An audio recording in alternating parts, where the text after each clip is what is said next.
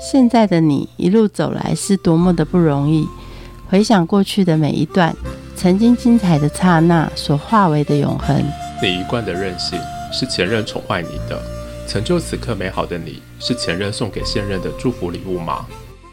欢迎收听《谁教会我的一件事》，我是 Rico，我是贝大小姐。哎，快点给我停车！你有看到这边有这么大一个稻草人吗？大型垃圾吧？稻草人 这么大一个稻草人，你眼睛瞎了吗？我以为他们要拿去焚烧的。这个形状你看不出来吗？你不看不出来吗？这是麦田呢，为什么要放稻草人？这明明是麦草。它是稻草，你看到它稻穗了没？它有稻，它是稻。他跟我说他是麦，他是稻，那 那怎么？那谁能解答他是稻草人还是麦？麦差麦根小学堂。对，那我们来问校长，他是稻草人还是麦草？我们到学校去找校长。校长校长，请问他是稻草人还是麦草人？他是个稻草人。那为什么要放在麦田？其实，在台湾呢，稻田跟麦田是密不可分的。我们不管是种植小麦，还是说小麦它种植完了以后，都是我们的水稻在守护着小麦的哦。第一个是因为小麦的管理跟水稻的管理是同样的，它必须要在前期控制。杂草才可以让后抽起的小麦能够好好的生长。第二个是，其实，在我们台湾呢，我们种植小麦最大最大的害虫是谁？你们知道吗？农药。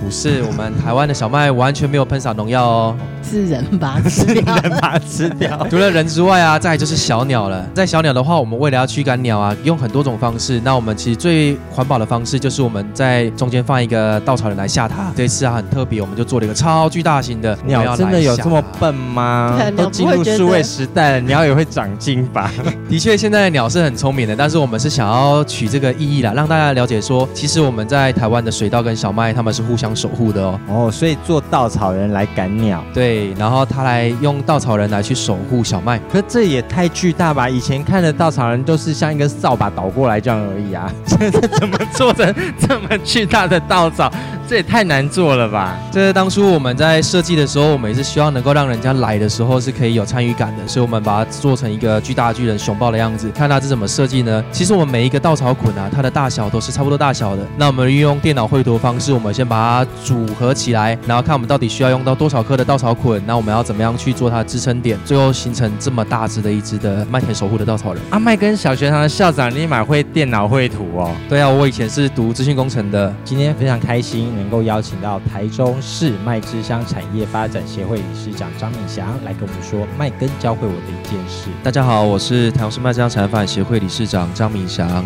资工背景如何成为百大农企？在求学的时候都是迷惘的。也不知道说自己到底未来会走哪个行业，到底适合哪方面。当初会去选择资讯工程跟电子的时候，其实就是爸爸的一句话，说未来好像资讯会是比较好的一个产业。在进去学校就读以后，就发现这个好像不是我自己喜欢的工作的环境。那其实，在求学的时候就一直在想，说自己到底要不要继续走资讯工程这条路，就是我们所谓的软体设计、软软体开发、城市开发。本身自己家里就是务农的，其实是有蛮特别的，就是从小到大我们都不太。喜欢在只要是农家子弟了，我目前问到的，大家都不喜欢回家帮忙，对，大家都不觉得说自己应该是毕业以后，或者说自己的未来工作会是在回来家里面这样子。那我是还算蛮特别的，是我也是这样的一个人。然后，但是我在大学三年级的时候，那时候我家前面原本一片很大片的树林，大概一千多平，那它就忽然的被砍掉了。哦，因为我我说过我不喜欢回家帮忙嘛，所以其实我在大学的时候我是完全躲在宿舍，因为只要一回家就会被叫被我爸爸叫去。前面帮忙，在那一年的暑假就让我非常震撼，说：“哎，那个树林怎么完全的就被砍掉了？”在砍掉之后，过不久，他马上建了一层那两层楼半高的物流公司。这片树林，它其实陪伴着我从小到大，不管是我家的狗狗它受伤，它会进去里面，还是说我自己平常没事做，在农村其实是真的是还蛮惬意，或者说我们可以说无聊了。所以我们会进去树里面玩，然后或者说在那边发呆等等，它是陪伴着我长大的一个。那我就很纳闷，说这样的一个环境，为什么在我们这样一个农村，它会变成一间公司？在那时候，我打了一个问号。毕业。以后虽然自己知道说我不是一个想要从事职工行业的人，但是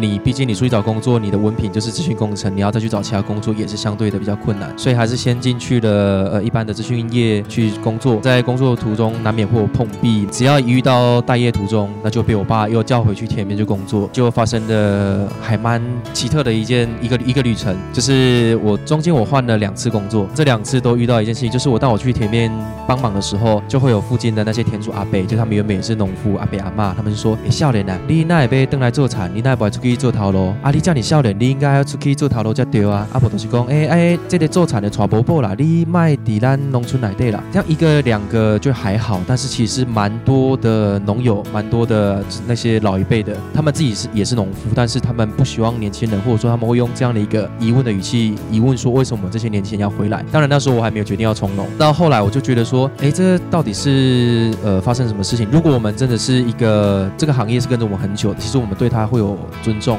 然后我们会是喜欢的。在农业这一块，至少我在我的家乡好像没有办法看到这一点。再加上又刚提到说，我们在大三的时候我看到一整片大的很大片的树林，就可能被砍掉变物流工厂，我就开始思考着，是不是我们这个农业的环境有出了些什么问题？我的个性也比较奇怪，我就觉得说，哎，这边好像有问题，那我就想要去了解、去改变，所以就跟我爸讲说，是不是呃，我回来从农试试看？所以就因为这个样子，就踏上了农业这条路。刚刚有听到中间做了两三样工作，是哪几样的工作都发现自己最后还是不适合？最一开始刚毕业接触的时候做的工作是那时候是在 HTC 的手机贝壳的那个雷雕工厂，就是那时候我们其实我们的手机现在为什么可以那么的薄，其实就是因为这个技术的产生。后来的第二项工作是去做自动化机械手臂的主力员，在第三样工作是做防中业。那当我选择防中业这一块，其实对我呃未来从事农业这个影响蛮大。是我当初是想说，因为房中业是完全脱离我刚刚提到这个资讯跟电子的，然后我就觉得说，哎，这个应该是可以帮助到人的，我去找到一个好的房子，然后卖给需要的人。那当我进去我们的房中业去受训的时候，那我发现一个很奇特的事情，是我们地我们在农村嘛，我一直以为我房中业就是卖房子。那进去以后，每个人都一直在叫我卖土地。我说为什么要卖土地？他说因为卖土地比较好赚。然后在那里面，他们会说家里是有从事农业，或者说你亲戚朋友是有从事农业的，这些农友是不是呃土地耕作的呃经济价值也没那么高啊？要不要把土地把它卖掉啊？这样子也可以让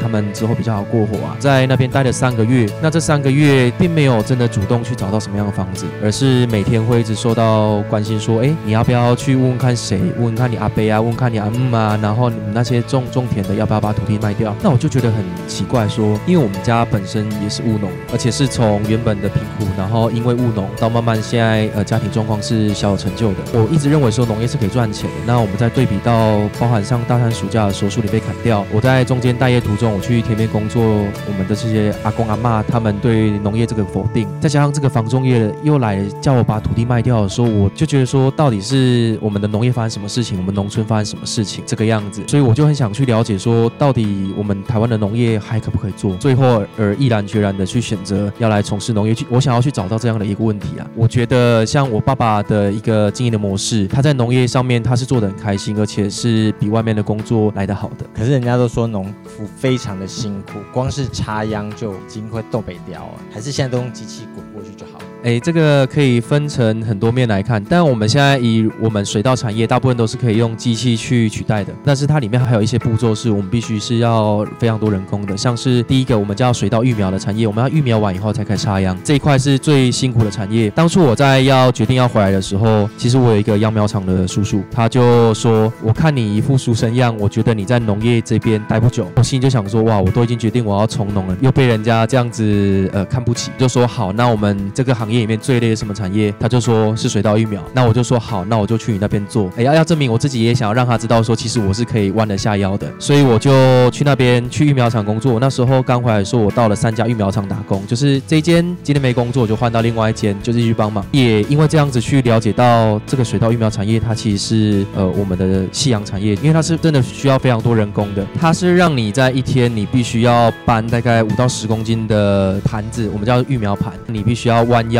一天哦上千次，就是你就是把它从我们的输送带搬起来，然后再把它排到田里面这样子，然后再等到它长大以后，我们再把它从田里面收起来，然后搬到车上，一直重复这样的动作。就是完全古法就对。完全的古法，它唯一一个能够机械化的地方，就是在于说那个输送带，所以它已经没有办法再更机械化了，它一定要人力。这部分一直找不到人可以来从事这一块，因为这个工太辛苦。对，对于我们目前的年轻人来讲，真的是非常辛苦。呃，我当初去做的时候，第一个礼拜是硬撑，然后后来中间休息两天，你一休息，你的腰就完全不能动，你想要出去玩都不行，就是每天就是只能够坐着看躺着。那个跟运动一样，要把那个乳酸消耗掉，对不对？对，更加的那个是 up up up 的那个的疲累，因为它真的就是单一一个动作，嗯你就是一个单一的动作而已。可它不像运动，我们可能哎有跑步有手的协调，它就是单一弯起来弯起来。这样每天八小时，每天不一定看它的出货量，但是基本上都是六个小时以上，这样你怎么撑过来？就是凭着呃不能让别人看不起的心撑过来的。然后因为看到这一块了，我想去了解说在疫苗产业有什么办法是我们资讯工程或者说在我所学我可以帮忙的。所以为什么我会到了三个样苗厂去打工？我想看一下其他样苗厂他们是怎么做的。但是后来发现，好好像以目前台湾的状况跟我们目前的疫苗产业这状况是，它也只能够这个样子。这个育苗厂的辛苦之后，日子就好过了吗？呃，也没有，这个只是前面的一段啊。因为当刚开始我回来从事农业的时候，我们家里的经营面积并不是说很大，因为那时候只有我爸爸来做，他那时候快接近六十岁了，他也没有想说我会回来从事农业，对，因为我从小到大我就是一个排斥，就是能躲我就躲这样子，所以他那时候的经营面积没有很大。当我决定我要回来的时候，其实，在爸爸的角度，他会觉得说，那我目前我的耕作面积只有这个样子，你回来以后，那我们变成是两个人要去 share share 这一段这这个薪水，嗯就跟我爸讲说，我觉得我想做薪水，我觉得还好，反正在家里工作这样子，你就给我零用钱就好。所以其实我在第一年的时候，我没有领薪水，我是呃口袋没有钱的时候就跟我爸讲，那我爸就一次就五千块这样，所以算起来大概月薪是五千块了。那那段期间也因为要去找出我们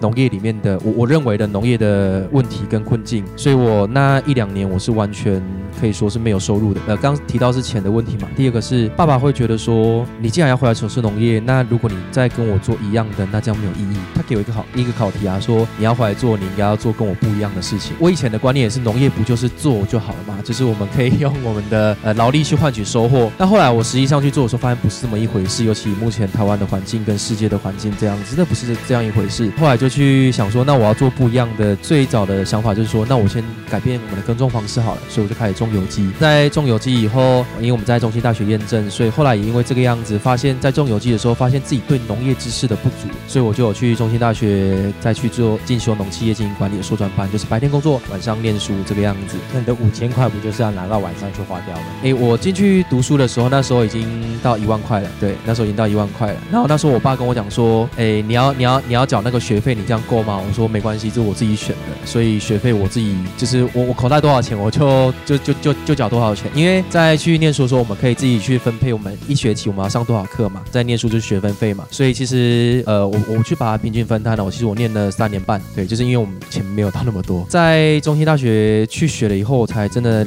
了解说农业这一块的，包含我刚提到说，到底农业的困境在哪里？为什么那么多人不喜欢年轻人回来从事农业？在那边的时候有得到一个很好的启发，因为其实我们在做这个农企业经营管理的时候，他一直教育的是我们应该要把农业当做企业来做经营，但是很多人不会把农业跟企业放在一起，跟大家会想说农业跟企业到底是差别在哪里？其实我一开始在读的时候，我也觉得说，诶，这个东西是不是要辅导我开公司啊，什么东西之类的？后来去读以后才发现不是，它是要让我们去了解说，其实，在我们从事农业以后，我后来也才发现说，真的农业就像一个企业一样，因为我们是一个独立的个体，我们要去有土地可以承租，就跟我们要厂房是一样的，我们要有耕作的机器，就是跟我们在工厂里面设备是一样的，那我们必须要有人力去管理，那就跟我们我们工厂里面的就是员工是一样的，那我们要去排我们的 schedule，就跟我们排生产生产流程是一样的，我们什么时候要买肥料，什么时候要买农药，那什么时候要做什么事情等等的，整个进销存，其实完完全全我后来才发现，哇，真的就跟开公司是一模一样的，只是我们并没有把这个东西去做数据化的管理。我后来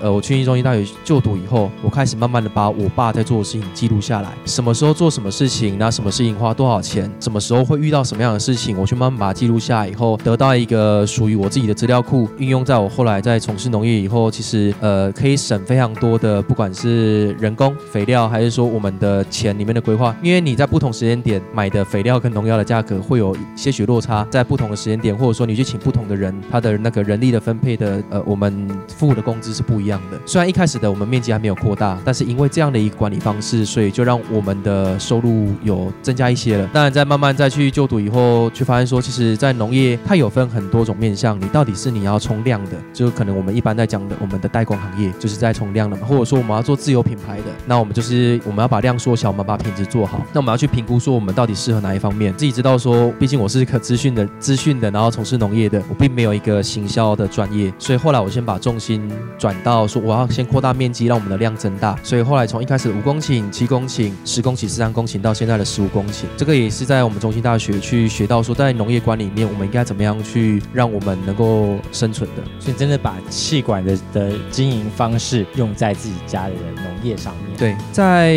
呃回来从事农业，其实有两个比较大的一个，呃，如果以说我跟我家庭啊，有比较大的，第一个是我跟我爸爸理念冲突，刚刚提到说我想要做有机嘛，第二个就是我要怎么样把我们目前的农业这个部分变成是一个企呃企业化的经营，有一个 SOP 在的。先来聊聊有机好了，一开始我认为的有机好像就是呃我不需要去喷药，不需要去撒肥料，然后我让它自然生长就好了，这个就是有机。因为在我还没有从事农业以前，我听到我我认为的有机啊，就是没有使用农药的作物都是有机的。那后来去读书以后才发现，哎，原来有机是可以使用农药的。但是在有机里面，这个农药的它有另外名字叫农业资材。对，它就是说，因为有机它在欧盟的定义啊，在世界上的定义，它就是说我们在生产过程中尽量减少碳碳的排放，跟我们尽量是取自于自然，用之于自然。而不是说我们额外去生产出来的化工的产的的肥料、化学的肥料、化学的农药这样子。那时候我一开始的想法，我就说我我以为都不要撒就好，那我就真的都没有撒。要去管理的时候，才发现说哇，稻子怎么长得那么的差，然后跟田里面的杂草怎么那么的多，然后这些东西都我都想说好，那我就用人工去 cover 掉好了。就做第一季以后，发现哇，就是我我我把我所有的钱花进去以后，我再换算收益，发现我没有赚钱呢。第一季是没有赚钱的，因为我花太多时间在里面除草了，就是一直在除草，那这个除。草的工钱就已经高于我最后的收益，这样子，后来就发现不行，我要去找出说要怎么样去增加产量，跟把这个草的部分去去解决，因为草跟我们的稻子会竞争养分，跟我们作物竞争养分。同时间有另外一个组织啊，叫青年农民联谊会，在里面有遇到同样有从事有机的农友，那我们就去聊说到底这个草部分要怎么样去仿制啊？那我们在种植有机的时候有什么样的方式可以去控制的这样子。后来就是知道说，哎，其实，在尤其水稻田，我们去把水的部分控制好，因为草我们作物要生长，一定要阳光、空气、水。三个缺一不可。我们在田里面，我们有阳光、跟水、跟空气，这要怎么去阻隔？那阳光我不就要诶放黑网嘛，把它隔住？那空气不就要把它闷住吗？幻想，哎，对，空气可以把它闷住。哎，就是我在它小的时候，就是我因为水稻我们在插秧的时候，是它已经有一定高度了嘛。那时候草的种子还没起来，我是在那个时候把它控制在一定的高度，让水把就是等于说让它窒息，让它淹死的感觉。所以后来我就掌握到这个诀窍，我在它初期的时候，完全我就是不会让我们的水到断水，就是让它保持着一定的高度。到水稻到了一定的高度的时候，我再把水放掉，因为那个时候水稻的叶子就会把部分的阳光遮掉了。那时候草的种子要长起来，它的生长势也不会那么的强，所以最后它会被压下来。对，这个是在做有机的时候，我自己得到最大的领悟就是，哎，原来当中还有这样的一个 key point 可以去去做，可以去掌握的。当然后来去刚刚提到说要再提高产量的部分嘛，其实在买呃有机的资产是非常贵的。刚刚提到说它并不是用用化学的方式去做制成，它都取自于自然，用之于自然。它取于自然，用之于自然，它又要能够适合我们田间去使用，所以它当中它所消耗的成本是非常高的。所以我们可能在买有机的肥料会比我们一般惯性的肥料会贵一倍左右。那我后来下一期我就有用有机的肥料嘛，后来发现我多出来产量跟我花的肥料钱好像差不多，又抵消掉。对，又抵消掉了。我就想说，哇，那我到底我做有机我是在做什么的这个样子？刚好在中医大学上课，又有了解到土壤肥料这个个性。其实每一块它它所适合种的，跟它原本的肥力，它我们作物所需要的叫氮磷钾嘛，然后当然还有一些微量元素。那我们要去看我们原本土壤里面氮磷钾含量是多少，我们去选择适合它的肥料，跟我们去用适合它的管理方式，它其实呃运用土壤原本的肥分也许就够了。只是我们不知道该怎么把它原本土壤肥分让作物去吸收到。后来这几年种的我也都是用没有去撒肥料的方式，但是它的收益已经是比我们之前好，但我们比不上惯性了，但是比之前好的是已经是具有经济产值的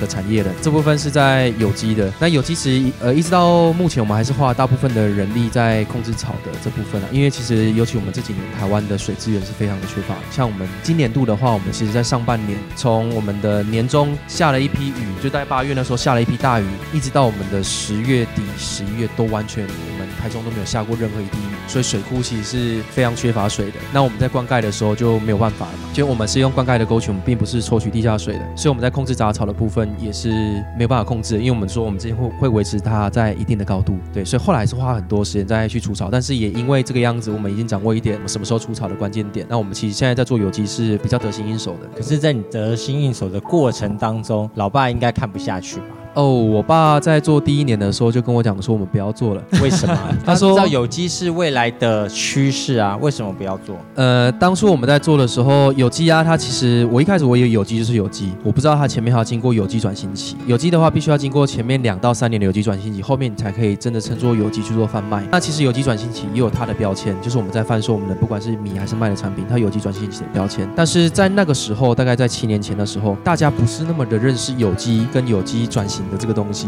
尤其你又贴了一个有机转型，大家只会认为说它就等于不是有机了，假有机就是就是我们所谓假有机，或者说他他就不认为这东西是有机的。所以在那时候我提到说我们的产量是比较低的，我们又没有办法用有机的去贩售，就是获取比较高的报酬的时候，就是对我爸来讲那是一个赔钱的工作。他认为说为什么要做的那么的累，然后加上隔壁的农友都会去比较说啊你们的田怎么长那么丑，那么多草啊，然后怎么样？就是第一个没有收入，第二个是旁边的人的闲言闲语，他就一直说说我们不要做了好不好？我们不用做那么辛苦，对，我们可以再换其他的方式，不一定要做有机这个样子。那我就跟我爸讲说，但是就我所知道的，而且你当初跟我讲说叫我回来走不一样的路，那我觉得这一个是一个正确的路。那只是当然我们还没有掌握到它的呃怎么样去管理它的方式跟怎么样赚钱的方式。我们先用这样的一个方式，我们来试试看，好不好？你给我两年的时间，因为我现在我在读书了，那我想要去了解说怎么样去做，我不想要这样子半途而废。后来在这样的一个途中，当然就是因为钱毕竟是很重要的东西啦，所以在这途中我也跟我爸讲说，那我们再去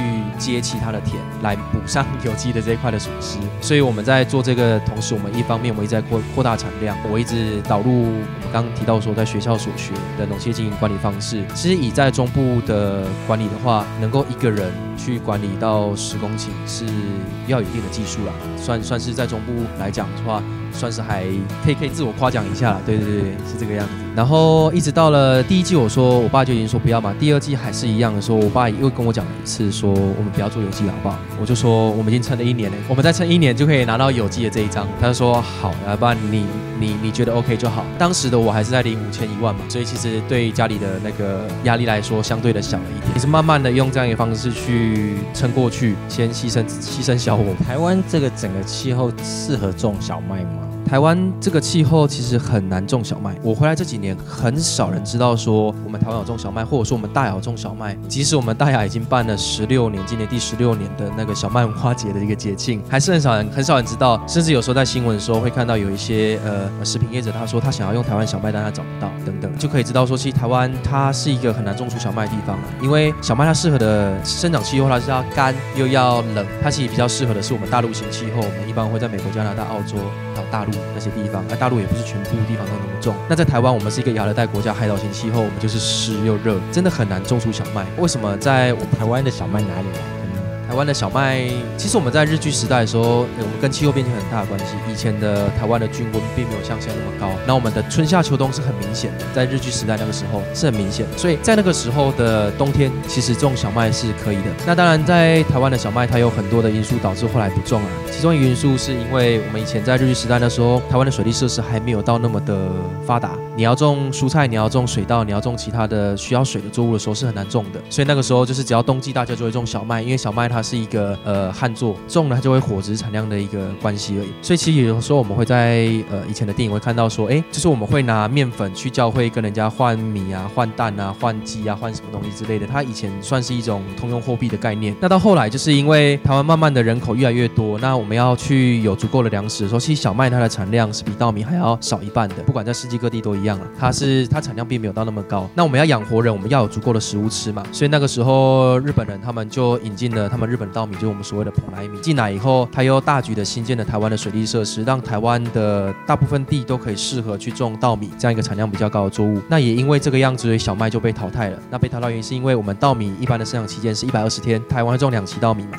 就两百四十天，小麦也是一百二十天，这样是三百六十天。那我们一年就三百六十五天，中间只有五天的时间可以去做呃翻耕跟休息，其实时间是不够的。所以他们最后就是当然我们要选择经济效益比较高跟真的能够养活我们的，所以就把小麦把它摒除了，所以后来的小麦就慢慢的就没有人在种了，就是只种就种两期水稻而已。那后来剩下大雅跟就台中跟部分地区有在种小麦，这个种小麦我们是销到哪里？当然就不是做面粉了，我们是做酒的。那时候是烟酒公卖局再去做收购的。到后来就是是慢慢的烟酒公公卖局它可以去进口国外的小麦来用的时候，也就慢慢的也就没有收购了。到最后好像剩下我们跟普里酒厂再去做气做，他们在做绍兴酒的酿造，这样用台湾在地的。那也因为加入 WTO 的关系，开始有一些进口酒进来，那绍兴酒的这样一个比较古早味的一个口感不被我们的年轻人所接受，那慢慢他们也不去做气做跟收购了。中间我们大概断了几年吧。那个时候我爸他已经回来从事农业，他就觉得说，哎，我们大雅就是从我阿公那个时候，我们大雅就一直有在种小麦，都都没有断过。他也觉得这是一个很特别的东西，他要说好，就算没有人收购，我们就继续种。那种完以后没有人收没关系，我们就存着，至少等到哪一天有要种的时候，我们就可以马上又把它拿出来。所以我爸一直有在做这个小麦的富裕的动作，也因为这个动作，后来在金门他们要做高粱酒的时候，他们想要让金门高粱成为一支真的是台湾在地的酒，他们想要有台湾在地的原料，在金门那边他们还是有种小麦，但是因为金门那边的气候它有海风，它让他们小麦的生长的状况不会是太好，他们每隔一年要去做育种的时候，他们的发芽率都非常的低。知道说我们这边一直有在种，然后拿去试以后发现，哎，我们的发芽率是很高的，是有八十到九十趴的。那因为这个契机，我们就把这样一个小麦又重新把它种回来。金门县政府金门酒厂他们那边给我们买小麦的，来这边给我们买小麦的种子，那拿过去金门那边去撒，撒完以后所种出来的小麦再拿去做高粱酒的副原料。所以台湾大部分的小麦来做高粱酒。对，那不是还有很多的面包师傅说他拿台湾的小麦来做面包吗？哦，也是有。呃，刚刚有提到说，其实台湾不太适合种小麦，只有大雅这个地方，它还蛮特别的。就是我们大雅这个地方所种出来小麦，我们曾经有请农事所去拿去做谷物鉴定，就是它鉴定出来以后，我们其实跟澳洲的小麦是同等级的，所以我们要拿来做面包也是可以。但是因为我们呃的量没有到那么大，它没有办法去做很好的筛选，所以其实要做面包，除非你真的都做全麦面包了，要不然你要去做其他的，比如说你要做欧式面包、法式面包，它的经销就是做调整都是比较困难的。我们也遇到很多的面包师说想要拿台湾的小麦来去做面包，但是我们卡在这个面粉加工的部分，就是没有办法帮我们分离出就是适合的精度，让我们做适合面包。后来大部分会跟我们拿的都是只用全麦面粉，他拿去做香味的添加，因为我们一般的进口的面粉呢，它会经由航运或海运的运送的途中会增添一些让它不会变质的呃化学药剂，所以当它拿来去烘焙的时候，小麦的面包的风味不会那么的香。在那段期间，它已经弱化了，跟加上有药剂的关系，但那个药剂不是对人体有害的。后来他们就想要真的有，因为他们去去到就是国外有闻到真的就是在地对在地的小麦磨出来的面粉所做出来面包的香味，然后他们就后来就跟我们去做购买，拿去做香味的添加这样子。对，目前大部分台湾会主打台湾面包的，会是用这样一个方式，比较这才能有在地的麦香。对，现在大雅有哪些的小麦活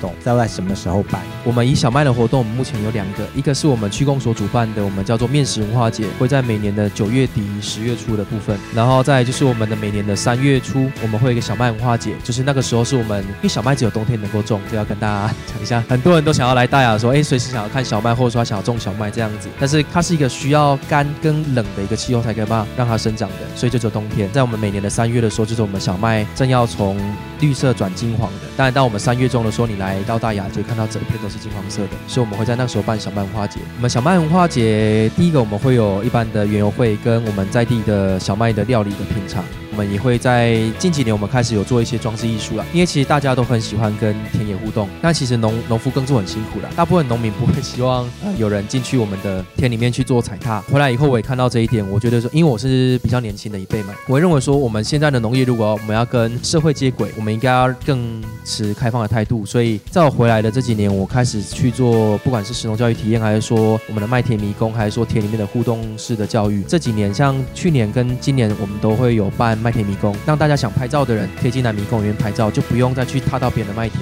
这个是比较主要的一个我们小麦文化节的主轴。在那个时间你来，你就可以不用偷偷摸摸的去踏到别人的田里面去拍照了。刚刚有说到小麦料，台湾能吃得到的小麦料，我们一般以台湾的小麦比较适合做的话是馒头，在地有很多的我们的呃馒头的店家，他用呃我们大雅在地的小麦会去做这样的一个馒头。一直在想说我们的小麦可以做什么样的突破？除了大家知道小麦其实就是。是等于是面粉。那面粉它可以创作东西非常的多。那我们讲说，我们怎么样能够创造出面粉以外的东西吃？那时候就跟我爸在聊天的时候聊到说，以前他们小时候啊，就是他还很小的时候，没有东西可以吃，他们就会去麦田里面去摘小麦起来，成熟以后把它摘起来，然后搓一搓，那个小麦壳就会掉，他就会整把拿进去嘴巴里面吃，把它当做他嚼起来感觉很像口香糖，然后慢慢会有一些甜味，然后有点像麻吉那种感觉。小麦居然可以直接吃，哎，然后后来就想到，那我们怎么样让它能够整粒去做食用？后来也去聊到说，哎，在以前的阿妈，他们好像会在小麦刚采收的那一天，还没有晒干，还没有变硬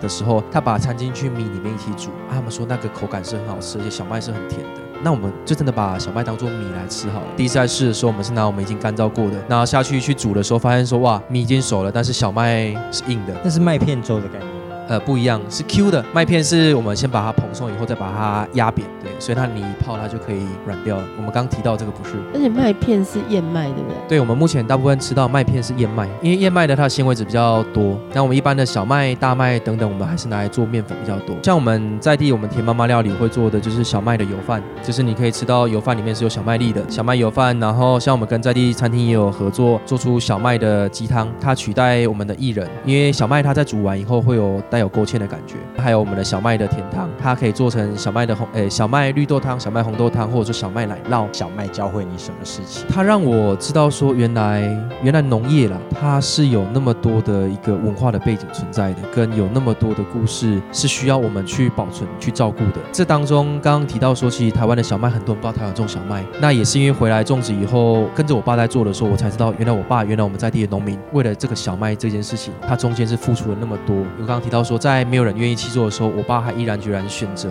他，等于是呃没有赚钱的部分一直在去做富裕这个动作。这当中只要一个环节断掉，其实今天就不会有小漫画节跟有我们跟金门球场这个这个七做的。不管是教会我们说做任何事情都一定要呃坚持不懈，跟你要去理解每一个故事背后的意义啦。我们都必须要好了去去重视这一块，然后让我们未来的人可以去了解，可以去参与。谢谢。谢谢。节目最后一起来听陈奕迅的《然后怎么样》，我们下次见，拜拜。放纵了情绪的泛滥，汗都流干，天都微凉，然后怎？